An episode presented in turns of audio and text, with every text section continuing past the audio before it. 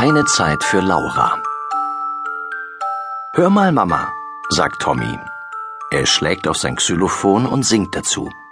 Das Lied habe ich mir selber ausgedacht, erklärt er stolz, als er fertig ist. Sehr schön, lacht Mama und streicht ihm über den Kopf. Laura hat ihrem kleinen Bruder zugehört. Da fällt ihr ein, dass sie auch ein schönes Lied kennt. Das hat sie Mama noch gar nicht vorgespielt. Warte, ich hol meine Flöte, ruft sie und läuft in ihr Zimmer. Doch als sie mit der Flöte zurückkommt, hat Mama keine Zeit mehr. Ich muss jetzt dringend telefonieren, sagt sie, nimmt den Hörer ab und wählt. Nur ganz kurz, bettelt Laura.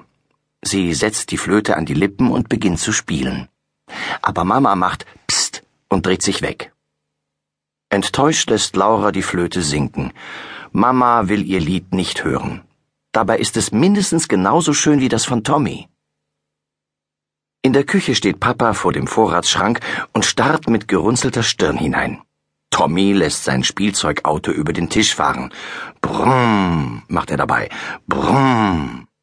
Als Laura hereinkommt, fragt Papa, was möchtet ihr nachher zum Abendessen? Nudeln oder Tomatensuppe? Nudeln, ruft Tommy sofort und rammt mit dem Auto den Salzstreuer. Gut, sagt Papa und greift nach einem Päckchen Spaghetti. Ich will aber lieber Tomatensuppe, protestiert Laura.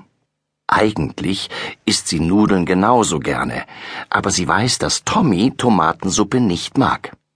Und wenn Mama nur Tommy zuhört und Laura nicht, dann soll wenigstens Papa das kochen, was Laura sagt.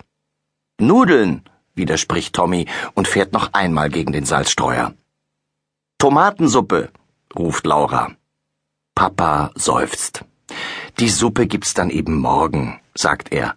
Das ist ungerecht, schimpft Laura. Immer darf Tommy alles bestimmen. Noch ehe Papa etwas erwidern kann, stößt Tommy ein lautes Geheul aus. Mein Auto, schreit er, ein Rad ist abgegangen. Papa sieht sich den Schaden an und tröstet. Das reparieren wir gleich. Er und Tommy gehen in Papas Arbeitszimmer. Laura bleibt zurück. Sie ist sauer. Immer kümmern sich alle nur um Tommy. Doch dann fällt ihr etwas ein. Heute Abend ist das Lampignonfest.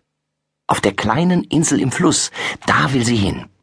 Sie hat sogar noch einen alten Lampignon in ihrem Zimmer, allerdings ohne Licht.